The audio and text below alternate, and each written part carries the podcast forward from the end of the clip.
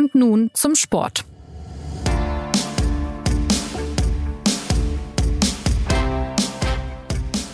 Die Bundesliga steht kurz vor den Weihnachtsferien und etwas überraschend befindet sich der FC Bayern immer noch nicht auf Platz 1. Skandalös eigentlich und irgendwie ungewohnt, aber nach dem 3 zu 0 der Münchner im Spitzenspiel gegen Stuttgart stimmt die Richtung wieder. Die Bayern haben das 1 zu 5 in Frankfurt aus den Klamotten geschüttelt und beschließen in Wolfsburg nun ein ereignisreiches Jahr. Die Last-Minute-Meisterschaft in Köln, die Findungsphase mit Thomas Tuchel, einige Rochaden auf Führungsebene – ein Pokal aus in Saarbrücken und eine recht harmonische Jahreshauptversammlung. Es war also viel los in München und deshalb fragen wir bei nun zum Sport uns heute, wie geht's dem FC Bayern zum Ende dieses Jahres 2023? Ich bin Jonas Beckenkamp und Antworten liefern diesmal die Bayern-Auskenner Martin Schneider und Philipp Schneider, nicht verwandt und verschwägert wie immer. Hallo ihr zwei. Hallo. Hi, servus. Werbung. Kennst du schon aus Regierungskreisen? den Podcast der Bundesregierung? Hier erfährst du, wie man sich die Arbeit der Bundesregierung vorstellen muss. Wir schauen, nein, wir hören in den Maschinenraum. Wie werden Entscheidungen getroffen? Und warum so und nicht anders? Themen, Ereignisse, Termine, Alltägliches. Über all das reden wir in Ausregierungskreisen. Jetzt reinhören, überall da, wo es Podcasts gibt. Also, äh, bevor wir jetzt aufs große Ganze schauen, Martin, äh, wir haben ja ein bisschen Aktualität hier drin im Podcast. Soeben wurde den Bayern fürs Achtelfinale Lazio Rom in der Champions League als Gegner zugelost. Da würde mich jetzt interessieren, was ihr dazu sagt. Klingt nach schöner Auswärtsreise und einem machbaren Gegner, oder? Ja, äh, wie, wie so oft im Champions League Achtelfinale, äh, auf dem den sogenannten ersten Blick wären noch zwei äh, schwerere Gegner drin gewesen. Also auch, auch Paris Saint-Germain und Inter Mailand wären möglich gewesen. Das wäre sicher das härtere Los gewesen. Auf den äh, zweiten Blick ist es wie immer, ist äh, Lazio, glaube ich, ein extrem unangenehmer Gegner. Äh, die haben die Gruppenphase mit einem mit einem Torverhältnis von 7 zu 7 abgeschlossen. Da äh, kann man ungefähr erwarten, was äh, oder weiß man, was was auf einen zukommt. Aber äh, klar, ist ein Gegner, äh, wo der FC Bayern jetzt nicht unbedingt damit rechnet, auszuscheiden. Ja, für den Trainer sind solche Gegner natürlich dann auch immer gleichzeitig sehr unangenehm, weil man stelle sich vor, ähm, die Bayern würden nun gegen Lazio ausscheiden im Achtelfinale dann haben wir, glaube ich, eine Trainerdebatte sofort, die relativ schwierig wäre, wieder einzufangen. Also da ist es dann schon durchaus besser, wenn man gegen Paris ausscheidet im Achtelfinale, wenn man denn nun unbedingt ausscheiden möchte. Das, das wäre Stimmt. ja ungefähr so, als würde man im Viertelfinale gegen Villarreal ausscheiden, um mal ein, hypothetisches, um mal ein hypothetisches Beispiel zu nennen. Ein Wiedersehen jedenfalls mit Ciro Immobile und wir hoffen, dass er diesmal irgendwo in Deutschland, in München zum Essen eingeladen wird. Das blieb ihm ja vorenthalten in seiner Zeit in Dortmund. Ähm, also, Philipp, sprechen wir über das, was war. 3 zu 0 gegen Stuttgart. Du äh, hast das Spiel ja sehr genau verfolgt. Eine, ja doch, sehr erwachsene Vorstellung mit einer Truppe, die fast schon als Rumpfelf durchgeht, wenn man das bei Bayern so sagen kann. Was ist dein Fazit? Ist jetzt bald doch der Weihnachtsmann der Osterhase? Also stehen die Bayern dann doch bald wieder oben, wie, wie Uli, Uli Hoeneß sich das wünscht? Naja, sagen wir mal so, wenn man sich die Leverkusener anschaut äh, im Gegenschnitt, dann ist das inzwischen tatsächlich schon fast furchterregend, was die für einen fantastischen Fußball aufführen. Deswegen, ich finde, man kann diese Frage ähm, nicht beantworten, ohne gleichzeitig immer auf Leverkusen zu schauen. Auf der anderen Seite, du hast es angesprochen, diese Rumpfelf, die da gestern äh, gespielt hat, das war ja tatsächlich eine Rumpfelf, wenn man sich anschaut, dass nach dem krankheitsbedingten Ausfall von Kimmich und Goretzka tatsächlich die Schaltzentrale des Münchner Spiels aus äh, dem 19-jährigen Alexander Pavlovic bestand und Rafael Guerrero, das heißt einem Spieler, der überhaupt zum ersten Mal in einem Bundesligaspiel in der Startelf stand. Der stand zwar in Kopenhagen auch schon mal in der Startelf, aber die beiden haben überhaupt noch nicht ansatzweise miteinander gespielt. Und wenn man sich dann anschaut, wie taktisch reif die Tuchel Bayern aufgetreten sind gegen Stuttgart, ich glaube, man kann echt sagen, dass Tuchel gestern den Gegner taktisch wirklich ausgecoacht hat. Das hat Sebastian Hoeneß, also der Stuttgarter Trainer, auch zugegeben im Anschluss, indem halt die Münchner halt ähm, einen sehr, sehr konterlastigen Favoritenfußball gespielt haben. Ist das tatsächlich, spricht das für die taktische Reife einer Mannschaft und vermutlich auch für die Trainingsinhalte, die der Trainer halt seinen Spielern mitgibt, weil anders ist es nicht zu erklären, dass äh, selbst Guerrero und Pavlovic dann plötzlich von, von 0 auf 100 derart performen gegen einen wirklich schwierig zu spielenden Gegner. Was war denn jetzt, Martin, aus deiner Sicht so die Geschichte des Spiels? Also waren das jetzt die Saisontore 19 und 20 von Harry Kane? Äh, war es die, tatsächlich dieser angesprochene Alexander Pavlovic im Zentrum? Waren es die Fanproteste? Wie schätzt du es ein? Ja, Philipp hat es ja schon angedeutet. Also über Harry Kane müssen wir bestimmt noch ein paar Worte äh, später verlieren. Aber äh, klar, dass äh, der FC Bayern quasi in der Sekunde, wo ihm wirklich fast alle Spieler ausgehen und wo äh, wie viele Spieler saßen auf der Bank? Vier oder fünf, plus noch ein paar, äh, paar Amateurspieler ähm, das ist wirklich außergewöhnlich, dass er in der Sekunde dann äh, den, den zum Spitzenteam mutierten VfB Stuttgart in der eigenen Arena so dominiert. Das ist äh, schon eine schöne Pointe äh, dieser, dieser Hinrunde, wo ja über nahezu nichts so viel diskutiert wurde wie über die personelle Ausstattung des FC Bayern. Ja, kommen wir mal zum Personal, bevor wir zu Harry Kane kommen. Dieser junge Pavlovic, vielleicht noch ein Wort, Philipp.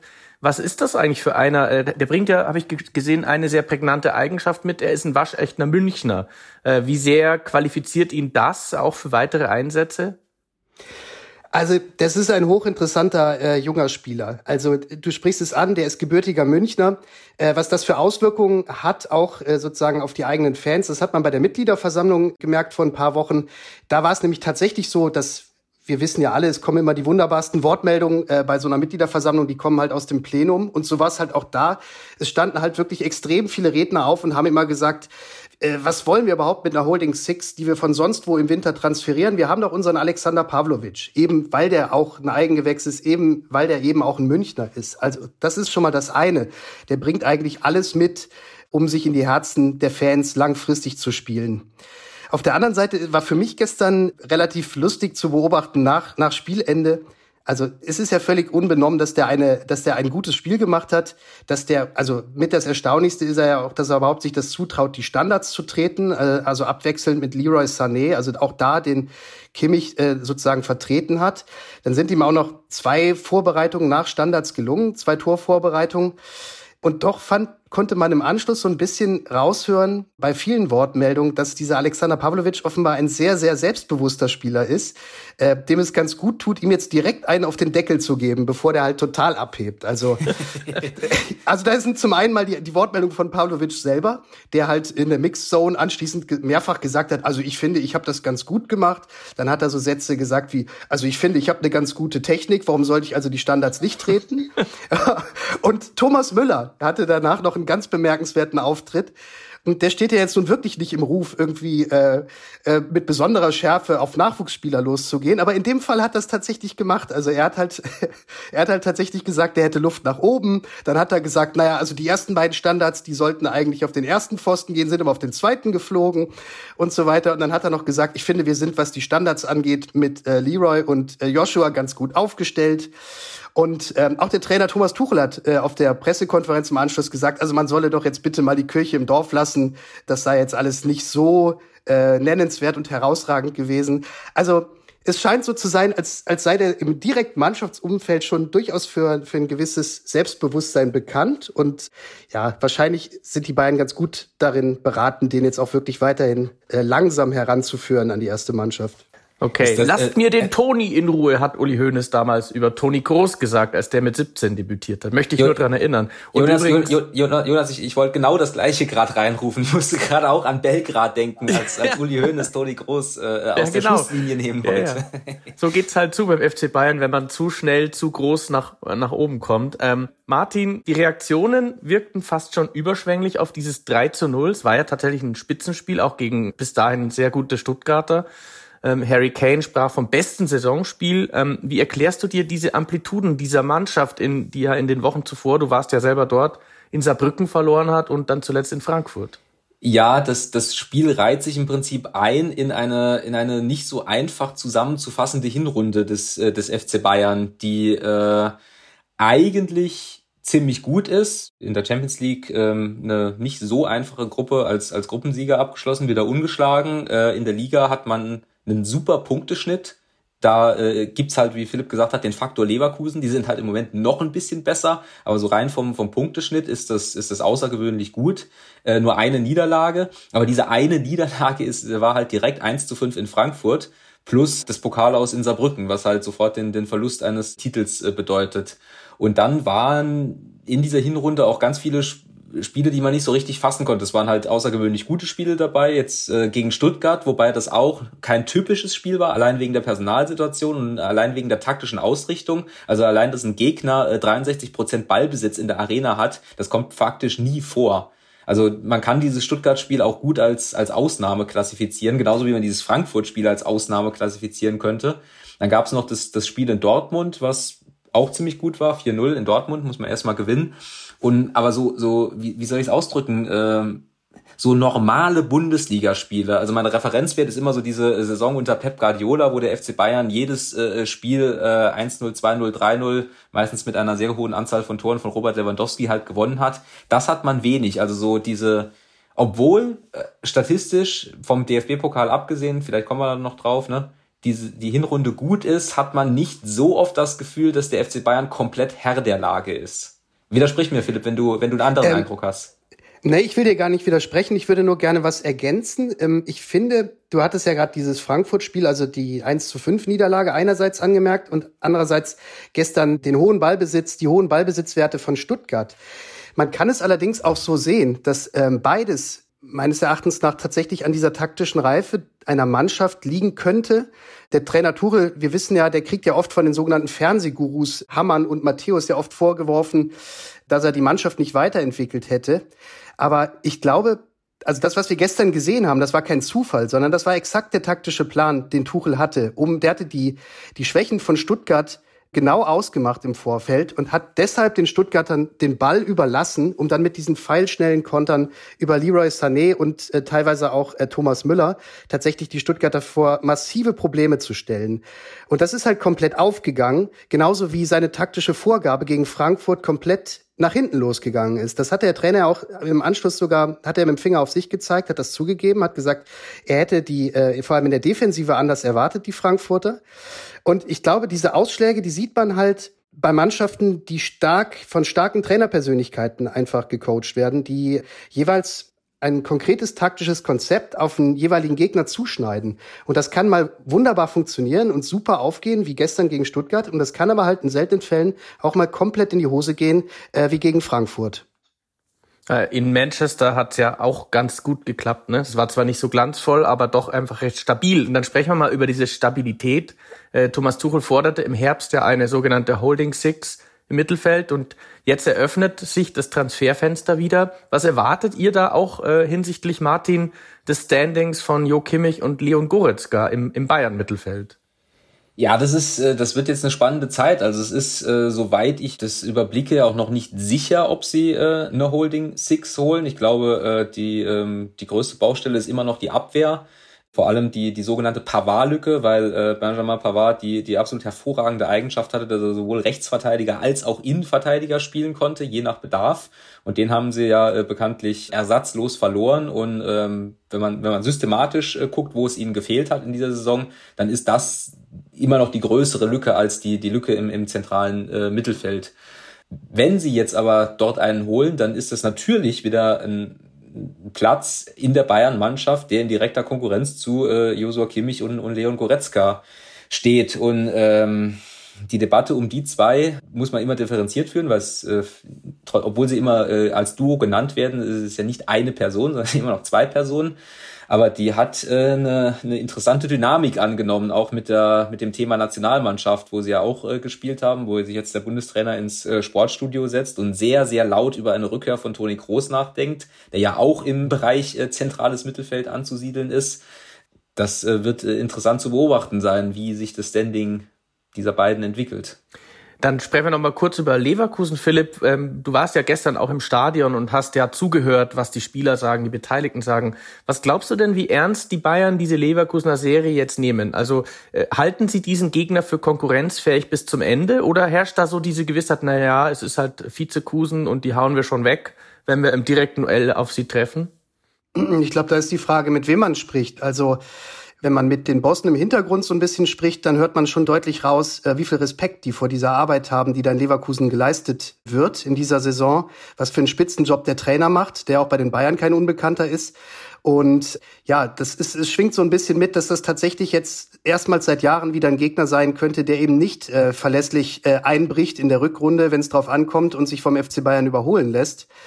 Ähm, ich ich glaube, die Spieler, die, die schauen tatsächlich einfach, die sind mit solchen, ähm, auch mit solchen, wir haben ja gerade drüber gesprochen, äh, so mit solchen äh, Rangeleien um die Stammplätze ja auch meistens befasst, dass da überhaupt keine Zeit bleibt, sich über, über die Konkurrenz aus Leverkusen Gedanken zu machen. Also die schauen, dass sie, dass sie ihren Stammplatz behalten, dass sie sich einen Stammplatz erkämpfen und ja, so blöd es klingt, aber so als, aus Spielersicht ist man ja dann doch eher tatsächlich, ähm, dass man von Partie zu Partie schaut und sieht, äh, dass der Trainer möglichst zufrieden ist. Also ich glaube, diese Konkurrenzsituation, die erwächst aus Leverkusen, die ist tatsächlich eher für die Hierarchieebene oberhalb der Mannschaft eine, die sehr, sehr spannend ist und die auch mit großer Spannung verfolgt wird. Äh, eine, eine Ergänzung zu Leverkusen und zum äh, Transferfenster. Äh, ich will nur ein Schlagwort in die Runde werfen, was, glaube ich, einen großen Einfluss hat, nämlich die beiden Turniere Afrika Cup und Asien Cup die im Januar stattfinden werden. Das wird Leverkusen extrem betreffen. Die werden sehr viele Spieler aus ihrer Stammelf verlieren. Am prägnantesten der Stürmer, Victor Boniface, der wird nicht zur Verfügung stehen erstmal. Und Bayern wird äh, den gerade äh, erstarkten äh, Südkoreaner Kim erstmal abgeben und wenn er nochmal rechtzeitig fit wird, äh, Nusir Masraoui. Ähm, das heißt, äh, da wird sich sowohl bei Leverkusen als auch bei Bayern, also das hat äh, definitiv einen Einfluss auch auf, auf die Transfertätigkeiten, falls Leverkusen Transfertätigkeiten plant. Da bin ich nicht ganz tief im Thema. Stimmt, ja. Ein, ein, den großen Buona Sar müssten die Bayern auch ähm, abgeben, aber der ist verletzt. Der hat Kreuzband. Ähm, schauen wir noch mal auf die Abwehr, weil ich gerade Buona Sar genannt habe, ist ja auch eigentlich ein Abwehrspieler. Ähm, wie schaut's denn um die Etablierten jetzt in der Defensive aus, Philipp? Passt das für 2024, wenn alle wieder fit sind? Also mit Kim, mit Delicht, mit Upamecano? Ähm, oder braucht es da noch einen Abwehrspieler dazu?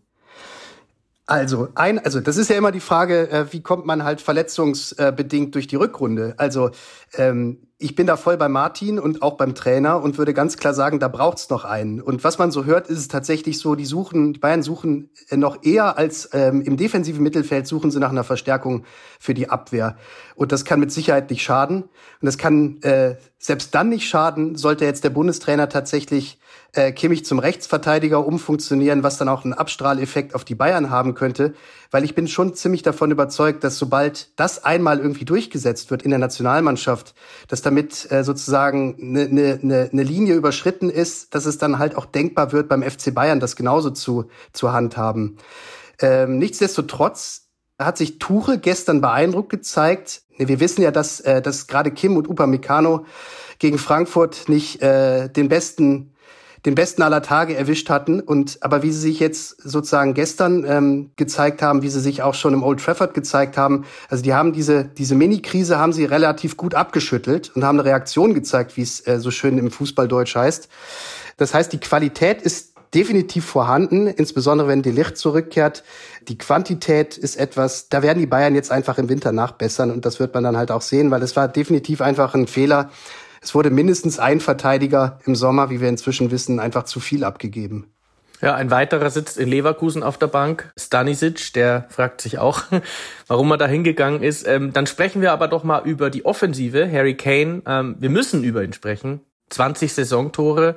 Martin, die Frage, ist der jetzt besser als Robert Lewandowski? A, und ist der diese, hat sich dieser 100 Millionen Transfer jetzt schon gelohnt? Das kann man ja eigentlich fast nur bejahen, oder? Ich wollte gerade sagen, die zweite Frage kann man mit Ja beantworten. Also äh, du hast das Spiel gegen Manchester United äh, angesprochen. Ne? Die haben ja für äh, mutmaßlich 100 Millionen den Brasilianer Anthony von, von Ajax Amsterdam geholt. Und wenn ich dann gucke, dass der FC Bayern 100 Millionen in Harry Kane investiert hat, dann hat der FC Bayern den eindeutig besseren äh, Deal gemacht. Äh, ja, Harry Kane macht, macht im besten Sinne genau das, was man von ihm erwartet hat. Und ich meine das äh, absolut äh, anerkennend. Er äh, ist die, äh, die, die Stürmer Figur und auch die Führungsfigur, die, die, die er in Tottenham war, die er in der englischen Nationalmannschaft war und die er jetzt auch in München quasi ohne Eingewöhnungszeit ist. Vielleicht äh, nur um das zu verdeutlichen, dieses, dieses Spiel in Frankfurt, was ja wirklich auf ganz, ganz vielen Ebenen komplett schiefgegangen ist. Da war ich im Stadion und immer wenn man im Stadion ist, sieht man ja immer mehr vom Spiel als am Fernseher. Und selbst da hat er eigentlich kein schlechtes Spiel gemacht. Äh, selbst da hat er sich gegen diese, diese äh, doch massive äh, Abwehr von Frankfurt durchgesetzt. Hat, man hat gesehen, wie er Räume schafft, wie er sich gegen den, den auch, wie ich finde, auch ein bisschen unterschätzten Verteidiger Robin Koch, wie er sich durchsetzt, wie er halt in entscheidenden Momenten dann da ist. Und das, das ist eben Stürmerarbeit und das ist Neunerarbeit. Und gerade wenn du beim FC Bayern eine Saison hast, wo du halt keinen Neuner hast und jetzt, oder mit äh, Choupo-Moting einen Ersatzneuner und jetzt halt einen Weltklasse-Neuner wie Harry Kane, das macht einfach einen bombastischen Unterschied und das äh, sieht man äh, in seiner Torstatistik und äh, auch sonst. Und es ist, er ist ja eben nicht nur ein Neuner, sondern wir haben ja wirklich in dieser Saison schon oft gestaunt, was für ein fantastischer Vorlagengeber er ist, äh, wie tief er sich fallen lässt. Also er hat ja, sein Spiel ist ja so dermaßen facettenreich und ähm, man kann es gar nicht oft genug sagen, dass die Geschwindigkeit, in der er sich angepasst hat, ja, als, als Spieler, der seine ganze Karriere bei einem Verein vorher verbracht hat, dann plötzlich ins Ausland zieht mit seiner Familie und ja, er ist vom ersten Tag einfach so aufgetreten, als hätte er seine ganze Karriere einfach für den FC Bayern gekickt. Und das ist dann schon ein sehr außergewöhnlicher Vorgang, finde ich noch immer. Also, weil es gab schon andere Weltklasse-Spieler, die es eben nicht in der Bundesliga gepackt haben. Ja, das, also was mir noch auffällt, äh, da mag ich mich jetzt als äh, Nicht-Auskenner outen, aber womit ich nicht gerechnet habe, ist, was für eine Führungspersönlichkeit im wahrsten Sinne Harry Kane ist. Also er ist ja auch offen in Interviews, er spricht, er scheint in der Mannschaft da wirklich ein Standing zu haben. Er wirkt irgendwie sehr mitreißend, sehr motivierend, oder wie seht ihr das? Ja, total. Total, genau das, was du sagst. Also das hat der Martin ja gerade angesprochen. Also er moderiert ja auch kleinere Konflikte auf dem Platz. Da ist er ja so der Erste, äh, der sofort angerauscht kommt, der mit dem Schiedsrichter dis diskutiert, der mit Gegenspielern äh, diskutiert, wenn es irgendwie einen zu harten Bodycheck gegen Mannschaftskollegen gab oder wenn es wie in Manchester der Fall äh, jemand da in diesen merkwürdigen Burggraben geplumpst ist, der der sich rund um das Spielfeld zieht, warum auch immer. ähm, also der ist immer Harry Kane. Ich weiß auch noch, ich habe das als das als ich den ersten Auftritt von Harry Kane den ähm, gesehen habe in der Arena, da war es tatsächlich noch so, dass er erst noch abgewartet hat, aber es war wirklich aus dem Stadion witzig zu sehen. Er hatte schon diese Reflexe, wollte selber zum Schiedsrichter und hat dann gesehen, okay, Joshua Kimmich geht aber schon zum Schiedsrichter, um den Schiedsrichter zuzutexten. Und dann hat er das, hat er noch so Respekt gehabt. Er hat sich wahrscheinlich gedacht, komm, das ist dein erstes Spiel und hat sich da zurückgenommen. Und das war dann aber eigentlich schon bei der zweiten Partie war das schon komplett vergessen und er hat eigentlich komplett, ähm, ja, auch die, auch die Moderationshoheit in dieser Mannschaft einfach übernommen. Dazu, dazu vielleicht eine, eine Anekdote, weil du eben auch nach Robert Lewandowski gefragt hast. Ich äh, habe äh, mit Harry Kane zum ersten oder ich habe Harry Kane zum ersten Mal bei der WM 2018 äh, erlebt, äh, äh, wo er für England gespielt hat. Und da habe ich kurz nacheinander äh, zwei Spiele besucht, einmal von der polnischen Nationalmannschaft, wo Robert Lewandowski der Kapitän war, und danach von der englischen Nationalmannschaft, wo Harry Kane der Kapitän war. Und als äh, Robert Lewandowski als äh, Kapitän für die polnische Nationalmannschaft sprach, da ging es sehr viel darum, wie er als Stürmer das Spiel erlebt hat. Und als Harry Kane für die englische Nationalmannschaft sprach, da ging es sehr viel darum, was das für das Team bedeutet und was jetzt äh, für die Mannschaft weitergeht. Er war damals schon, so war zumindest mein Eindruck, halt die, die, die unangefochtene Autoritätsperson dieser damals noch sehr jungen englischen äh, äh, Mannschaft. Also er ist, äh, er ist, was das angeht, einfach eine, eine natürliche Autoritätsperson. Kann er ja auch sein anhand seiner, seiner Leistungen und äh, seines, seines Standings. Ja, und das alles macht er ja auch doch, ich meine, die private Situation, die kann man ja vielleicht auch nicht so einfach übersehen. Das macht er alles, obwohl er immer noch auf gepackten Koffern, ich will jetzt nicht sagen Hotelzimmer, das ist dann doch eher eine Hotelsuite, ähm, in der man sich ganz gut ausbreiten kann, aber trotzdem, ja. Also er hat ja auch noch nicht wirklich hier äh, ein Zuhause gefunden, in dem er sich wohlfühlen kann langfristig und trotzdem performt er einfach äh, Woche für Woche auf dem Platz. Der kann das einfach alles abschalten und sich äh, komplett konzentrieren. Also ich sehe schon, wir müssen demnächst dann doch mal eine Harry Kane Sondersendung machen oder einen ganzen Podcast über ihn. Das würde wirklich genügend hergeben.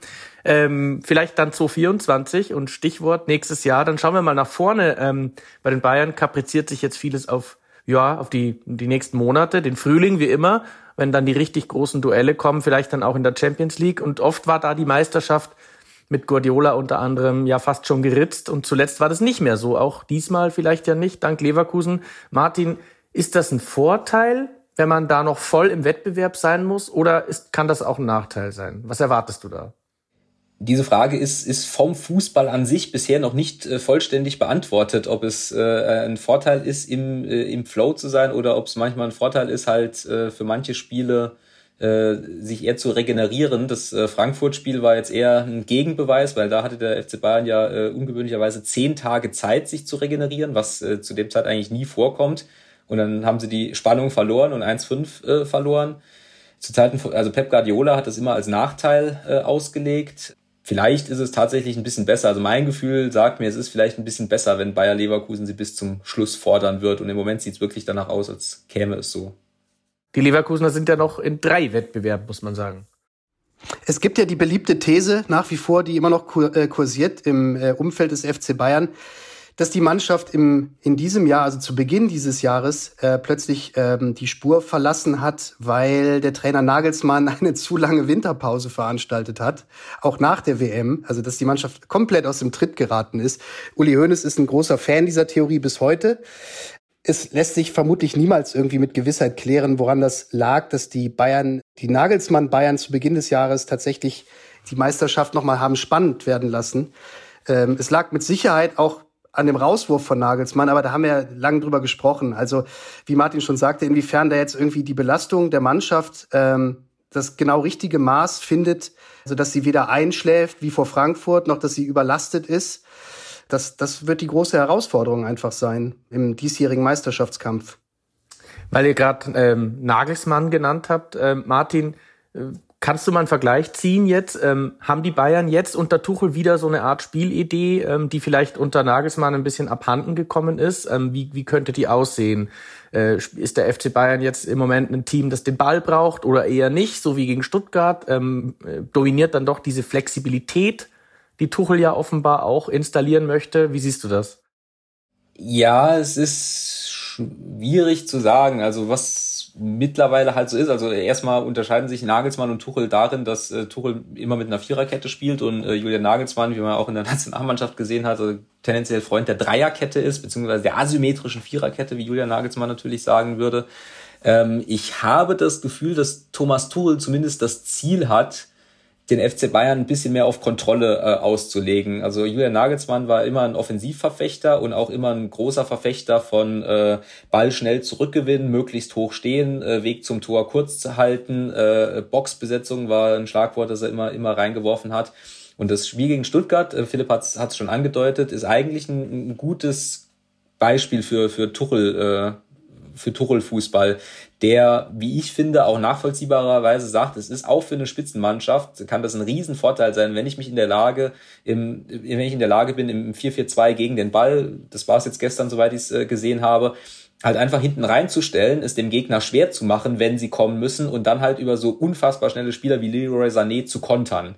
Das ist auch in der Champions League äh, ein unterschätzter Move, wie ich finde. Äh, ich glaube, dass äh, Real Madrid unter Carlo Ancelotti den auch sehr gut beherrscht und dass das auch ein, ein Erfolgsgeheimnis ist. Also das ist, ähm, das ist quasi Teil der, die die Hamann würde sagen, Weiterentwicklung. Ob Thomas Tuchel damit anhand der, der ganzen Tagesproblematik und den personellen Rochaden und teilweise hat ja Goretzka Innenverteidiger gespielt. Ob er damit jetzt wirklich äh, durch oder damit schon zufrieden ist, ich glaube nicht. Aber ich meine zu erkennen, wo er hin will. Und ähm, wenn, wenn er das schafft, dann ist es sicher, äh, macht das den FC Bayern sicher besser. Also ich glaube, dass man sagen kann, dass der Werkzeugkasten, den Thomas Tuchel geschaffen hat für die Mannschaft beim FC Bayern, jetzt schon größer ist als der Werkzeugkasten, den Nagelsmann damals zur Verfügung hatte. Und das Stuttgart-Spiel ist genau das perfekte Beispiel, weil das ist ein Fußball, ähm, den Tuchel zur Aufführung bringen wird in den ganz wichtigen Spielen. Also sag, nehmen wir mal an, Lazio Rom, die Hürde wird genommen. Äh, irgendwann kommen die ganz großen Spiele gegen Real Madrid oder gegen andere Mannschaften aus der Premier League, die dann warten. Und dann hat der FC Bayern verfügt dann eben über dieses Werkzeug, dass er dem Gegner, der den Ball gerne hat, äh, auch wirklich überlässt um dann diesen Konterfußball aufzuführen. Ähm, das ist natürlich ein Fußball, der nicht funktioniert, wenn der VfL Bochum zu Gast ist in der Arena, weil der VfL Bochum möchte den Ball gar nicht haben. Und dann kann der FC Bayern halt auch nicht so spielen, wie sie es, wie es gegen Stuttgart gemacht haben. Aber ich glaube tatsächlich, dieses facettenreiche und für jeden einzelnen Gegner eine individuelle Strategie anreichen zu können den eigenen Spielern. Das ist tatsächlich das, was Tuchel langfristig vorhat. Aber wenn man ihn jetzt fragen würde, dann würde er, glaube ich, selber sagen, er ist noch lange nicht am Ziel. Er hat ja noch nicht mal aus seiner Sicht den Kader, den finalen Kader, mit dem er halt den Fußball spielen kann, den er eigentlich spielen möchte, weil ihm eben wir haben das ja ausgiebig diskutiert. Die Holding Six fehlt ihm halt. Und wenn die dann irgendwann mal da sein sollte, dann wird man, glaube ich, sehen, äh, in welche Richtung das langfristig läuft mit dem Tuchel-Fußball. Dann zum Schluss vielleicht noch ein kleiner Ausblick auf 2024. Ähm, Martin, äh, die Bayern werden nicht ins Trainingslager nach Katar gehen äh, zum Jahreswechsel. Ähm, dieses Sponsoring gibt es nicht mehr bei den Bayern. Und ansonsten, äh, was erwartest du für ein Jahr der Bayern? Wird es ein solideres Jahr oder doch wieder ein bisschen rumpelig wie 2023 und, und wieder mit vielen Debatten, vielleicht sogar eine Trainerdebatte? Naja, äh, also einmal ist das Jahr natürlich vor allem durch die EM geprägt, die halt im, im Sommer äh, stattfindet. Da will, will jeder dabei sein. Auch beim FC Bayern gibt sehr viele, die da dabei sein wollen. Wir haben die, die Stichworte Kimmich und Goretzka genannt. Äh, da empfehle ich auch allen Hörern dieses Podcasts, sich das Interview von Julian Nagelsmann im Sportstudio nochmal anzugucken. Das war durchaus aufschlussreich. Ähm, und ja, ansonsten ähm, schwebt tatsächlich, um mal äh, vorauszuunken, so ein bisschen die Gefahr der titellosen Saison trotz allem äh, über dem FC Bayern, äh, weil ähm, der DFB-Pokal ist weg durch diesen äh, verpatzten Auftritt in Saarbrücken. Äh, der Supercup ist auch weg durch das 3-0 gegen äh, Leipzig. Äh, die Champions League zu gewinnen, das ist unmöglich zu planen. Das ist so, zu viele, zu starke Mannschaften. Ja, und in der, in der Liga ist halt dieses, dieses wirklich, das kann man nur noch mal betonen, dieses verflucht starke Bayer Leverkusen. Und ähm, wie der FC Bayern auf eine mögliche titellose Saison reagieren würde, das, äh, das, da bin ich gespannt. Also, 2023, ein aufregendes Jahr für den FC Bayern. Trainer, Sportdirektor und CEO entlassen, Katar-Sponsoring beendet, Uli Hoeneß wieder da, über den haben wir jetzt noch gar nicht gesprochen, beim nächsten Mal dann. Ja, und diese nervigen Leverkusener vor sich, da wird es bestimmt auch im neuen Jahr spannend. Spätestens um den 10. Februar herum, das kann ich schon sagen, da wird es besonders spannend, denn da steigt das möglicherweise titelentscheidende Match gegen Bayern 04 Leverkusen. In Leverkusen dann, glaube ich. Und bis dahin werden wir noch viel vom Rekordmeister hören. Bestimmt auch wieder von euch zwei. Vielen Dank fürs äh, Erklären und vielen Dank auch an unseren Produzenten Carlo Sarski und an alle, die zugehört haben. Wir sind erreichbar für Feedback unter podcast.sz.de. Damit sage ich bis bald und schöne Feiertage.